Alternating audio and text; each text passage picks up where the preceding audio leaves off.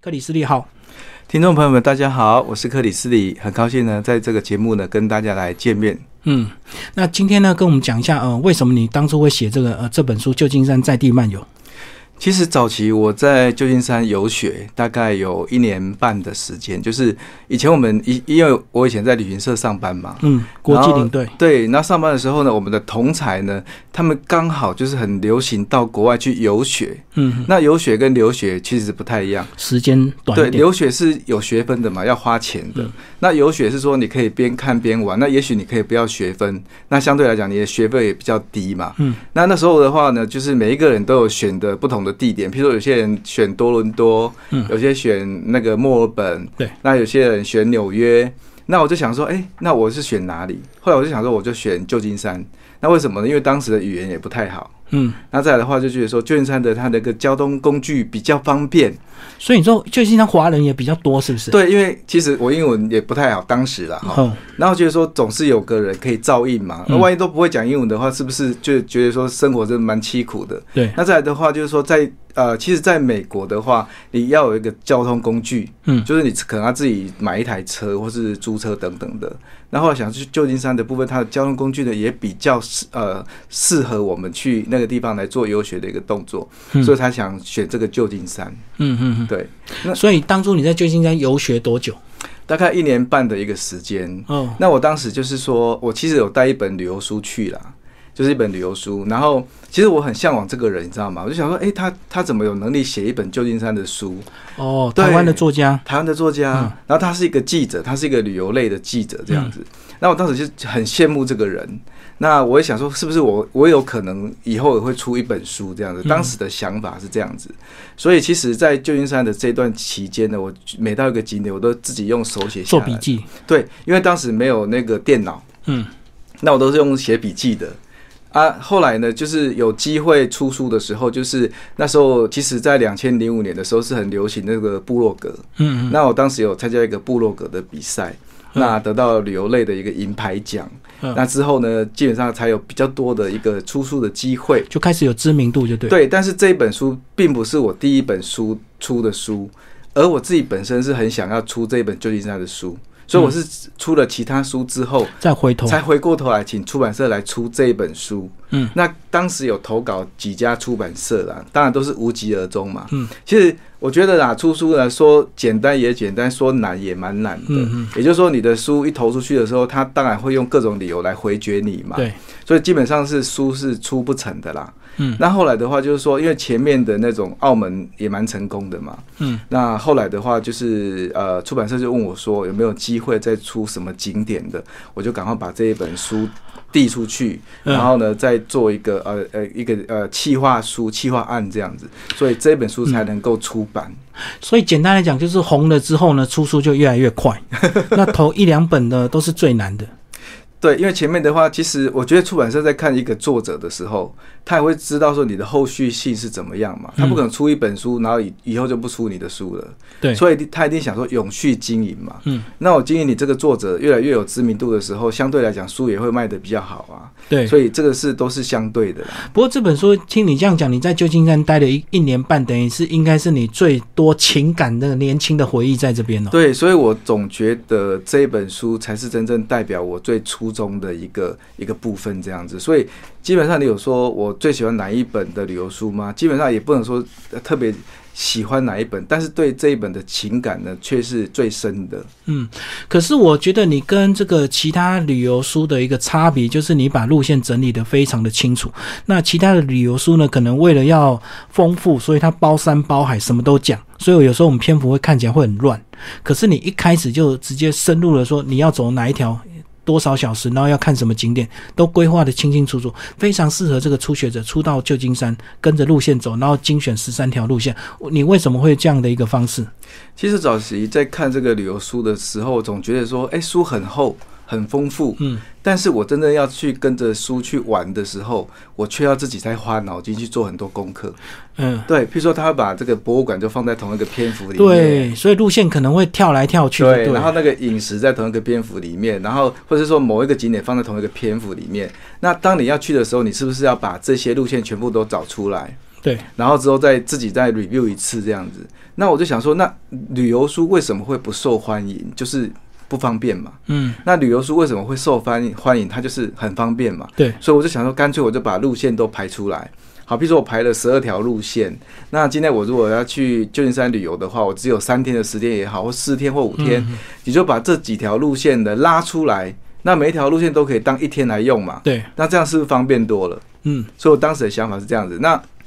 没想到这个方式呈现出来的效果还不错。对所以第一本我是呃试用在这个呃澳门的书上面。对你澳门也是用这个路线为主那啊，是我第一本这样做的。嗯嗯可是我在此之前，我还有出了一本旅游书，是曼谷的。嗯，那曼谷的销量就没有那么好，因为曼谷就是呃以前旧式的一个写法，旧就的它都是分门别类排版的就这样。对对嗯，那从澳门之后呢，它这个书的模式呢就非常的受欢迎，所以之后我的书就保有我一定的风格，所以基本上。现在很多的读者的回馈啦，就说：“哎，我拿着这本书在哪里？跟着走，对我拿着旧金山的书，我现在在金门大桥前面看，那我觉得说啊，真的是内心无比的感动什么的，我自己心里面会觉得很很开心啊，因为等于说呢，我这本书跟着你一起去旅行嘛哈，嗯然后跟你一起创造很多的回忆这样子。嗯，那旧金山是不是因为当初它这个呃是西岸，所以说是很多华人上岸的第一个城市，所以说在那边其实很多地方都有一些中文的导览或解说这样子嘛。对，基本上为什么旧金山这么多的华人？基本上旧金山是一个很国际化的地方，它不是只有华人。嗯那主要是说，一八四八年，它当时有一个淘金热，嗯，就是为什么叫旧金山，就是因为一开始他一八四八年的时候发现了黄金嘛，那金有山黄金，对，全部人都涌过来，你知道吗？就很多美国人从东岸过来要去淘金啊，嗯嗯然后看能不能借此发大财这样子。后来呢，在这个澳洲的墨尔本也发现了一个金山，所以呢，它就变成新金山，那旧的金山就叫旧金山的。嗯所嗯，以它名字是这样子而来的。那当时其实有很多的人，他不是只有华人，他可能有意大利人、法国人，嗯然后来来自那种南美洲的人很多。可是呢，在一九零六年的时候，它又发生了一个大地震。嗯，然后大地震之后呢，所有人都流离失所，因为所有的房子都倒塌了嘛，嗯，然后大家都没有地方住嘛。那我们是不是要集中在某一个地方？对那集中的时候，你是不是要开始分门别类的？就是说，哎、把分中区国就对人分一区也好，台湾人一区也好，或是意大利人一区也好，然后那个呃欧洲人一区也好，反正他们自己也会聚成一区啊。 他们会聚在一起互相帮助所以现在你去旧金山会觉得很有趣的现象是说，所有的族群都在某一个区域里面生活的非常的好，嗯，所以它有什么 Japan Town 啊，然后 Italian Town 啊，那然后波兰的啊，然后有中国城啊等等，你会觉得说，为为什么他们这么的泾渭分明？就是因为当时的时候，他们有做的一个很好的一个分流。那其实呢，他当时是互相照顾。然后现在的话呢，反而是成为旧金山的一个特色，嗯，嗯所以它其实有很多的外来的移民，那每一个移民做的工作都不一样哦。其实我觉得蛮有趣的，譬如说像中国人，他做的大部分都是开餐馆，哦哦，中国菜嘛，对，嗯那如果说像是那种呃呃巴黎的，像法国人，他就是做面包。嗯那意大利人做什么呢？意大利人就是从事海事的工作，比如说他可能跑船啊，然后钓一些海鲜啊对，等等的。那譬如说日本人，日本人大概就是做那种园艺的工作比较多。嗯嗯啊，因为他们对这种精准的那种呃那种美学的话，它有一个一定的一个基础嘛。那印度人呢？对，印度人其实是做裁缝，哦，他手比较巧，对，还有那个剪头发的。嗯嗯，所以这个部分也蛮不错的。所以每个人初来乍到美国这一块土地，他们都有自己的专才，然后在自己的领域里面做一个很好的发挥。所以现在你去旧金山会觉得说，哇，这个文化种族非常的多元，嗯呃，非常的灿烂。那你会觉得说，哎、为什么可以大家共融的那么的好？我们在看旧金山的地图，它规划的非常的棋盘，非常的完整诶，对，所以是那是大地震之后他们重新再规划的路那个街道吗？它其实是分成两个时期啦。嗯第一个是淘金热的时期。那淘金热的时候呢，旧金山它基本上是一个丘陵嘛，对它，其实是由四十几个丘陵组成的。那你会想说，可是当时淘金的时候，因为人来了嘛，就开始会有酒馆、餐馆、嗯洗衣馆嘛，然后这才就开始会有一些娱乐的活动，譬如说像剧院啊什么的嗯，就开始人声鼎沸嘛。可是当时因为它的进展太快了，他们根本来不及把这些丘陵给铲平。哦，理论上要先挖掉，对，就是要要把它弄成平的整地啊对嘛？那因为它本来就是丘陵，这所以我们现在就把所有的房子都盖在丘陵上面，对对对，所以你才会觉得说，哎、现在丘陵山怎么？哎、它的那个景观是这样子曲曲折折，波浪曲折的道路，对，波浪就是因为当时的发展太快了，嗯嗯嘿，所以导致说现在的话，整个的呃房子都是盖在这个坡地上面的。嗯，所以已经盖好就来不及整地，就对，对，嗯因为这这是第一个时期。那第二个时期呢，就是说在这个呃一九零六年的地震的时候，那地震的时候呢，就是因为因为当时的那种呃所有的房子都倒塌了嘛，嗯嗯，那他们就想说，那我要盖什么房子呢？所以刚好这个在欧洲刚好是工业革命之后，对，那工业革命之后呢，就开始有一些大家有钱了嘛，因为工业嘛，哈、嗯那大家有钱的话，他们就会盖比较好的房子。那当时的旧金山，他们就想说，那我们要盖什么房子？嗯，所以他们就去想那个就是工业时期的那种维多利亚女王的房子，对，所以从那个时期就盖了很多的那种木造的房子，然后盖在丘陵上面。嗯所以你现在去这个呃旧金山，你会发现说好多那种古老的房子，而且都是那种英式的那种维多利亚时期的房子，非常的漂亮。那为什么它可以景观这这么的井然有序？就是刚刚您提到，就是好像棋盘的规划这样，因为就是地震之后呢，我们重新去规划。那我们把重新旧的房子都倒塌了，我们重新再盖一个新的，而盖的都是非常统一的。嗯，但是这个同意里面呢，就是像维多利亚式的房子，它也有分很多种啊，比如说英女王式的、安妮公主式的，或是各式各样不同的那种维多利亚时期的房子。虽然说是呃一样的是维多利亚式的房子，但是因为它有很多不同的 style，嗯嗯所以你会觉得说很融合，可是又觉得说哎、好像又有什么不一样这样子，嗯，非常的漂亮。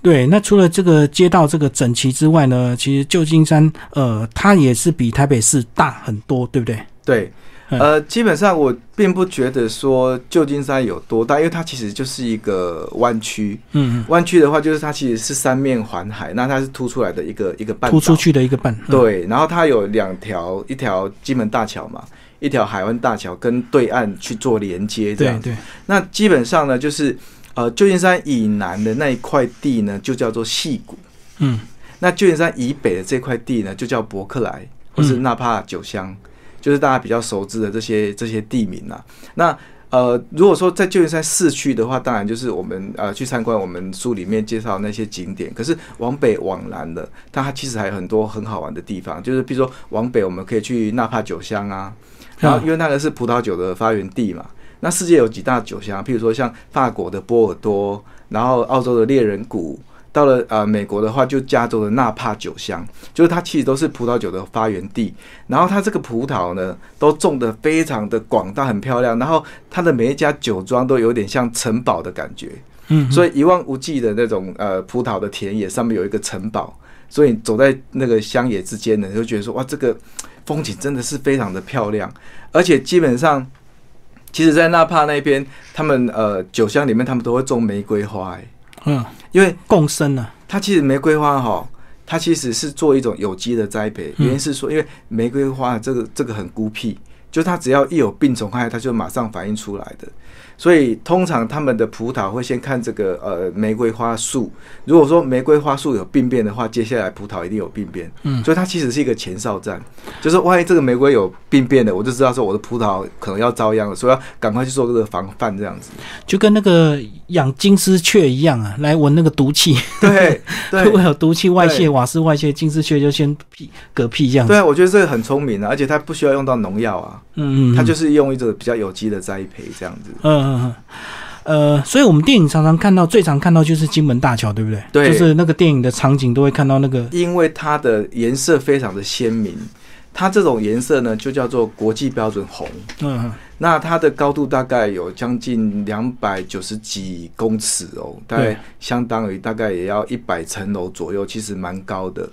然后呢，因为它的因为它是在一个海湾之间，然后呢也颜色非常的鲜明，所以基本上它是一个国际的大地标。那最主要的话是说，因为它是一个湾嘛，哈，对，外面的暖空气进到里面，遇到冷空气的时候，冷热交替，它会产生雾气，嗯嗯所以呢，它很容易呢被锁在雾里面。所以呃，其实呢，呃，大部分常态时间这个呃大桥都是呃月朦胧鸟朦胧这样子，对对对，所以大家会觉得说哇，这个宛如仙境，很漂亮。然后再加上就是说这些呃好莱坞的电影的推波助澜啊，哎对，没错所以你，会发现说，哇，这个就是国际知名的一个桥。譬如说像蜘蛛人也在这边演过啊，还有对那他种人趴猿在那星个桥球，上，嗯还有很多的呃影片都在上面，所以其实你看到它会觉得似曾相识啦。嗯嘿，而且其实现在的话，基本大家是可以骑脚踏车过去的，呃，它其实是人车分道。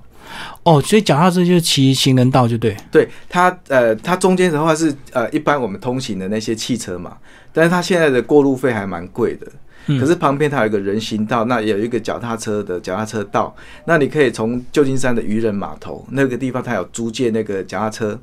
那你租借脚踏车，你就从渔人码头开始出发，然后从渔人码头呢，第一站呢可能来到海事博物馆呐、嗯然哼，后来到它的吉拉德里的巧克力的工厂，然后去艺术宫，艺对，术宫就是那个呃那个电影《绝地任务》的一个主场景，那呃对面就是那个恶魔岛嘛，好、哦对对对，然后我们呃再过这个金门大桥，可是你过了金门大桥的时候呢，你其实会到那个金门大桥对岸的一个一个小镇叫 s a s a l i t o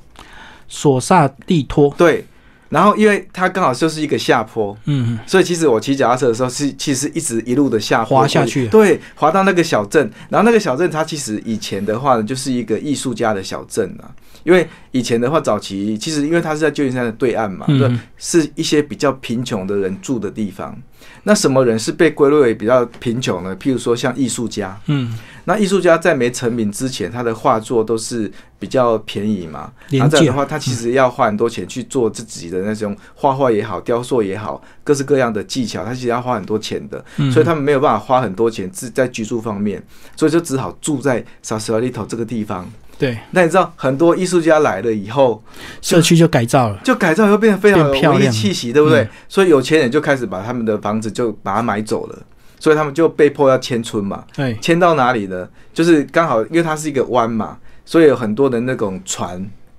其实旧金山的有一个造船镇，就是其实就是在 s a s o l i t o 那个地方，嗯所以他们就改住在那个船屋里面，就是船屋是停泊在那个呃海岸边的。对，那我们的家就是住在这个船屋里船上就对对船屋里面。那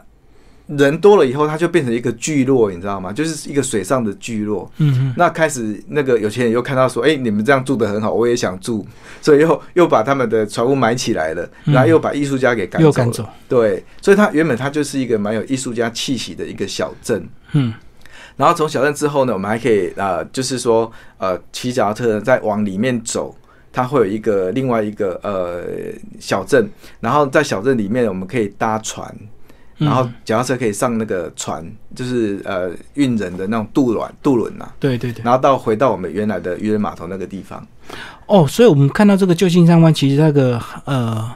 船的这个路线非常的多，对他船很多，他有去什么天使各岛、种恶路线魔岛，然后到别的地方，到别的乡镇去，甚至呢，其实旧金山人呢，他们上班其实也是搭这个船的。嗯那他这个船的呃票票卡就是有点像我们台北的悠游卡一样的，就是你可以搭船、搭电车、搭缆车，都是用同一张卡就可以了。嗯嗯，所以它其实是一种生活用的交通船，必备的这个交通卡，对。但是你的脚踏车又可以上到这个渡轮里面去，嗯，那你在做这样子一个呃景点的一个游览的时候，你就会觉得说，哎、非常的多元，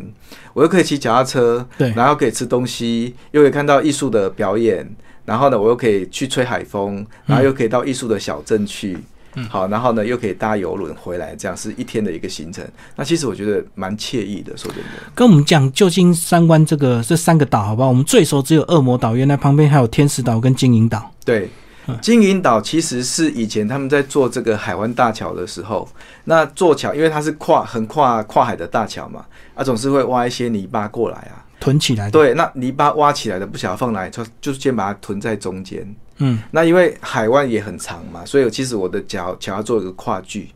所以它其实是呃中间是跨距到金银岛，然后再跨到另外一边这样子。嗯嗯，那因为金银岛呢，这个地方刚好是在旧金山市区的正对面，所以它的夜景呢非常非常的漂亮，所以很多人会喜欢来到这个地方看夜景。从金银岛往这个旧金山市区看，看，然后晚上入夜的时候呢，非常的璀璨，就是所有的你在电影上面看到的那些知名的天际线呢，都可以在金银岛看得到，所以它是变得非常的有名。嗯嗯，那天使岛的话，其实它有一个典故诶、因为其实早期有很多的移民要移民到美国嘛，所以天使岛是他们的一个中继站。对，所谓中继站的话，就是说，其实他一开始要移民过来美国，他们不是马上就可以移民过来的，他必须要在天使岛待个一年两年，简易检然后隔检离疫就对嗯隔离，然后呃，而且还要审核说你到底能不能留下来。嗯所以其实他们在呃这个天使岛上面过的日子呢，并不是我们想象中那么的好。嗯然后等到他有一天拿到 license 的时候，就说：“哎、你可以当美国人的时候，你知道他们有多高兴吗？”所以以前早期天使岛它就是一个集中那些外来移民的地方。嗯，集中管理，然后先对确定他们身上有没有什么传染病就对，对先隔离一段时间。对，那因为现在已经事过境迁了，当时的那些历史的遗迹都留下来了，嗯，那他们就在里面规划一个生态的一个脚踏车的园区啦。对，所以你可以呃绕着岛，然后它有很多的景点，比如说以前的集中营啊，然后宿舍区啦，或者是军官什么区啦，然后因为它是一个。一个岛嘛，所以其实我们环岛可以看到很多很漂亮的那些景色，然后上面的生态也不错，有鹿啊，呃，一些松鼠啊，一些野生的动物等等的啊，其实我觉得也蛮不错的，而且你可以划船、烤肉，还有露营，嗯嗯，所以他现在那个岛就是没有固定在住人就对，它基本上它就是一个观光岛，嗯那它上面也没有那个旅馆，它就是一个国家生态的保育区。哦，所以大家一定要当天这样进出就对，对，嗯，而且它船班的话，它一天就是固定那几班， 就最后一班你一定要跟着回来，不然的话你就回不来的。嗯嗯嗯，嗯所以登岛大概就玩一天嘛，早上去，下午回来这样，对，你可以跟恶魔岛一起啦，嗯，就是你先去恶魔岛，之后再去天使岛。嗯那当然你也可以直接去天使岛。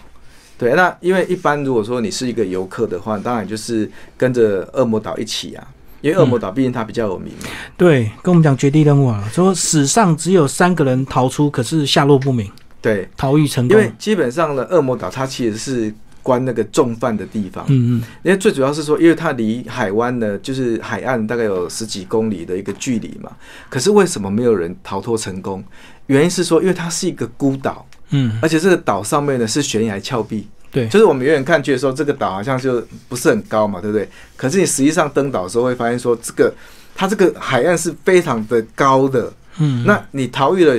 你第一件事情就是我我要我要怎么跳下这个跳海下那岸个线海嘛？海里对不对面，就是你要从这个山崖里面跳到这个平地嘛，对就没是错海滩嘛，对不对？那你这个是第一个你要解决的问题。第二个解决要问题的话，就是说我要怎么从这个海岸边呢，从这个岛呢游到另外一个岛，嗯，嗯这是相当困难的。原因是说，因为旧金山的海水非常的冷，对，大概只有十四度左右，所以你在游泳的时候，你的心脏很容易骤然的停止，因为嗯太冷了。对，那即便说你的心脏呢负荷得了的话，你游到一半的时候，它底下的呃海水是这样子旋转的，嗯就它有一个漩涡在那边，所以你很容易就溺毙了。嗯所以基本上史上是没有人逃脱成功的。嗯，嗯，那只有呃只有三个人逃脱成功，可是下落不明就对，消不语。可是呃后来据说他们这个狱方有接到一通神秘电话，就是这个逃脱的人就是打来的，嗯，所以他们在猜测就是说他真的有逃狱成功。所以他是打来呛下就对，他其实我觉得他应该不是呛虾，但是留下一个伏笔啦。嗯，可是打完之后，他从此人间消失了，嗯所以大家就想说，从这个电话里面去猜测说，真的有人逃狱成功。对，嘿，那他是装成什么的？他其实是用那个汤匙有没有嗯，去挖那个后面的住宿的墙壁？哦，一尺一尺慢慢挖，对，那因为那个墙壁后面是中空的，它是一个类似空气的通道，嗯，就是它上面有一个东西叫猫道啦，猫道的话就是呃上面它它是一个透明的嘛，那狱卒走在上面，他可以一次看好几个监哦狱我里懂面，懂对对对。那其实我们都是关在一间一间里面的嘛。那他就是呃，在靠近呃那个呃床的地方，譬如说他可能有一个画挡住了，嗯，他每海天豹就，每天就用那个呃那个汤匙挖一点点，挖一点点，挖久了他就挖出一个窟窿了啊，嗯嗯，然后就从那个窟窿里面逃 走。所以那个就贴海报就对，对，电影因都为是这样其实他们恶魔岛其实我觉得还蛮人性的，嗯原因是说，因为他有一些，譬如说像是艺术家，他的房间就装点的非常艺术的一个感觉。那有些人他可能是呃比较喜欢看书的，他里面可以放书，放家里的照片啊，什么都可以，嗯对其实还蛮生活化的啦。嗯嗯，好，那里面呢总共介绍十三条路线，那有一条比较特别，呃，要这个克里斯里帮我们介绍。哇，原来可以坐着类似他们的电动车，然后对直接这样子边骑边看景点，更快而且更轻松，对不对？就是叫 Go Car 这样。哦，你说那 Go Car 那个是最近的一个新兴，它有点像摩托车啦。电动摩托车，嘿，那它只是把它做成嗯三就是轮说状哎三轮车的那一种。那其实它有一个叫做呃四十九里的海岸的一个景观道路，嗯也就是说它其实是早期它就有规划一条路线啊，就是从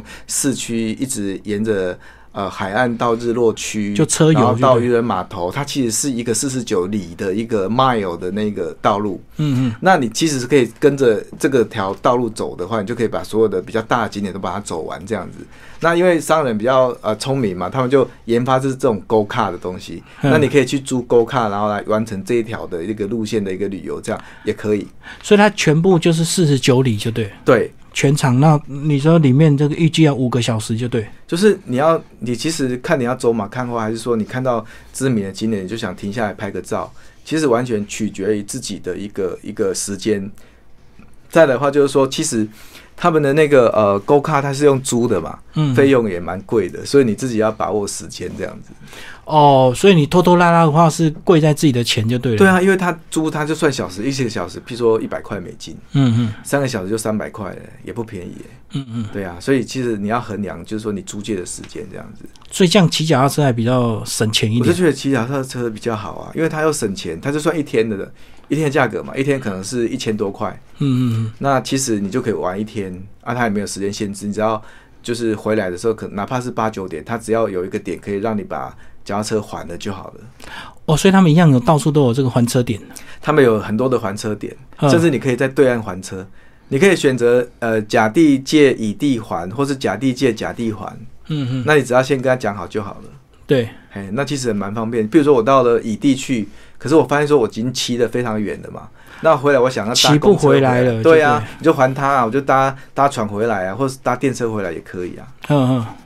再挑一条路线来帮我们介绍，好吧？这个古董电车之旅，这个哦，旧金山这个街道上有这么多古董电车，哦，他那个叫叮当车就，叮叮叮的嘛。呃哎，为什么呢？因为我刚刚不是提到说，其实就算是一个丘陵 的嘛。有那个绝地任务就有去撞 那个叮叮车， 对撞翻。对，那以前的话，就是在叮当车还没有发明的时候，它其实是用马车去拉这些车子的。嗯，那有一次呢，有四匹马在拉一台车的时候，要上坡，一直拉不上去，对。那拉到呢就是腿软了。嗯那这个原来叮当车的发明人就说：“哎、我可不可以设计一个车是可以取代这种受力的东西？”哦，用电动的。对，那所以他们就在底下的话呢，就是又挖了一个一个洞哈，然后洞里面是放缆缆线，很粗的、这么很粗的缆线，嗯，然后我在机台的地方，它就是一个三百六十度不断旋转的那种缆车线，嗯嗯好，那路线上面一直不断的这样旋转嘛，嗯那我的车子一上去的时候，我下面是它是有一个类似夹子的东西，那它线是这样子走的就往上拉。就是我我今天如果说我我其实我如果升起来的时候，它基本上是不会动的嘛。嗯哦可是因为它这个线是一直不断的在跑我，懂。那等到说哎、我真的要走的时候，我就把它夹住，我就跟着跑了。嗯嗯，所以它其实是这样的一个模式。那就取代以前的那种受力的那种呃那种时代，所以它就是一个巡回的索道，就对你只要车子对卡住，就跟着绳索上去了。对，因为通常索道都是在天空的嘛，啊对对啊它对这是埋在街道上面的啊，因为它的它有很多的坡度，对不对？所以那个缆车一下坡的时候，好像在那种坐云霄飞车的一个感觉，对不对？嗯嗯所以很多人喜欢坐在这个叮当车上面，然后就手就握在那个把手那边，然后就任这个坡道直接下去。就非常有观光客的一个感觉，嗯，嗯当地人也很喜欢做这种事情啊。不过它这个费用还蛮贵的耶，因为早期我们去的时候呢，一张票好像才两块多美金，嗯最近已经涨到八块钱美金了。所以它是以一站为主，还是就绕一你圈？只要上去就是八块钱，它不管你哦坐多远，它就是八块钱。所以它是一个环状的路线，一直绕的嘛。现在的路线比较没那么多，现在只有三条路线，它可能是 A 到 B，哦，啊，它不是环状的，嗯嗯哎、嗯，啊，它就是 A A 点到 B 点，可是它是可以呃前进后退的那一种，我懂我懂。哎，对，所以可能路权也现在不像以前那么单纯，所以很多路已经变成一般道路，就对。它现在比较观光的性质啊，可对是对好像当地的上班族也是会用用这个叮当车的一个通勤的方式这样子，所以就等于是有特定路线，那已经变成观光的路线，就对。对。嗯，然后它的那个转车的地点也是蛮多人参观的，比如说你到了 B 点的时候，已经是中站了嘛，对。那它那个车它它是一个转盘，就是车放在上面，它就自动转三百六十度嗯帮你掉头，对那你再往原路回去这样子。所以这个转盘的活动也是很多人看，哦，就到底之后会自动把头转成尾巴。它是一个三百六十度的盘子，啊嗯所以把那个呃把你的缆车给转正哦，所以以它这样只有一节而已嘛。它只有一节，对啊，它才好它只有转一头节嘛。。对对对嗯嗯。嗯。对，这个在券商一定要去玩的、去体验的一个活动。好，那这本书其实还是有旧金山附近的一些景点，对不对？帮我们介绍附近的，就是呃，离开旧金山市还是有一些可以逛的。对，我们先讲那个 Stanford 好了。嗯，史丹佛， Stanford 它附近有一个乡镇叫 Palato，嗯那 Palato 呢，基本上有很多名人是住在那边的，譬如说呃苹果的总裁贾伯斯，哦，好 HP 的总裁，以前的林书豪，嗯那 Facebook 的祖克伯，所以这样子它就是有钱人的聚落了。那个地方其实非常靠近戏谷。嗯，你知道戏谷呢，它基本上它是一个长条形的，好，对，然后呢，去戏谷的交通非常的不方便，它没有电车也没有缆车，嗯，然后呢，它就是靠一般的公路进去，所以每一天上班的人，你看非常所多有世界各地顶尖的工厂。公司都在那个地方，所以很多人要涌到那个地方去上班嘛。嗯所以他们其实有一个，呃，有一个很有趣的现象，就是说，呃，基本上我举个例子来讲，比如说像 Facebook，嗯，Facebook 的呃薪水呢，最高跟最低加起来除以二，大概会是等于年薪大概七百万台币左右。哦，平均年薪，平均年薪是七百万台币左右。那在戏谷地区，如果说你年薪大概在三百万左右，会被列为一级贫户，嗯是要被接受国家的资助的。嗯，那也就是说，它有一个问题，就是说，你今天如果年薪只有三百万的话，你知道他每一天花在通勤的时间上面，有可能要长达五六个小时以上，光通勤哦。